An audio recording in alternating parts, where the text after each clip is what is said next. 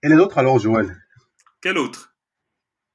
Le podcast qui à présent parler de préparation à la retraite, d'introduction aux ETF, des sujets qui s'adressent toujours à tout le monde, mais un peu différemment. Les étudiants, ceux qui sont en formation, ou alors ceux qui rechignent, ceux qui sont au fond du trou ou endettés, ont certains aspects qu'il serait peut-être utile d'aborder différemment. Ah oui, tu as raison. Parlons-en maintenant. Bonjour à tous. Oui, c'est une nouvelle voix.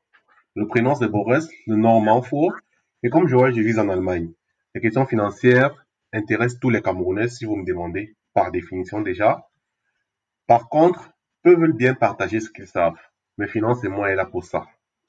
Salut à tous. Comme vous l'avez suivi, on lance une série sur certains fondamentaux. Boris vous déjà sur certains sujets qui semblent s'adresser beaucoup plus aux étudiants, mais qui en réalité peuvent concerner tout le monde.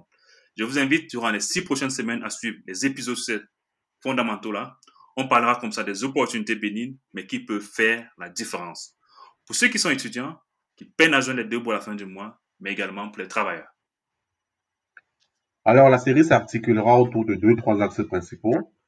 Comment augmenter ses entrées d'argent, diminuer ses dépenses en tant qu'étudiant ou alors débutant dans la vie professionnelle, ça peut être très utile déjà. Il y aura un épisode ensuite sur des aspects financiers, un épisode bonus sur des aspects financiers auxquels on ne pense pas toujours quand on est relativement jeune, mais qui sont utiles et qui ont, leur place, évidemment. On fera le tour en traitant des aspects presque purement 237, exemple la tontine, ou alors africain. Les avantages fiscaux en sont un bon exemple. Le truc dont je suis sûr en ce moment, c'est qu'il y a des personnes qui connaissent déjà tout ce que je vais raconter ces prochaines semaines. Et j'espère vraiment qu'il y en a parce que sinon ce serait proche d'un Armutszeugnis. Ce que j'essaierai de faire est de présenter ce que j'ai à présenter avec une structure définie pour essayer de mettre en avant ce qui je pense devrait l'être, mais qui ne l'est pas assez souvent.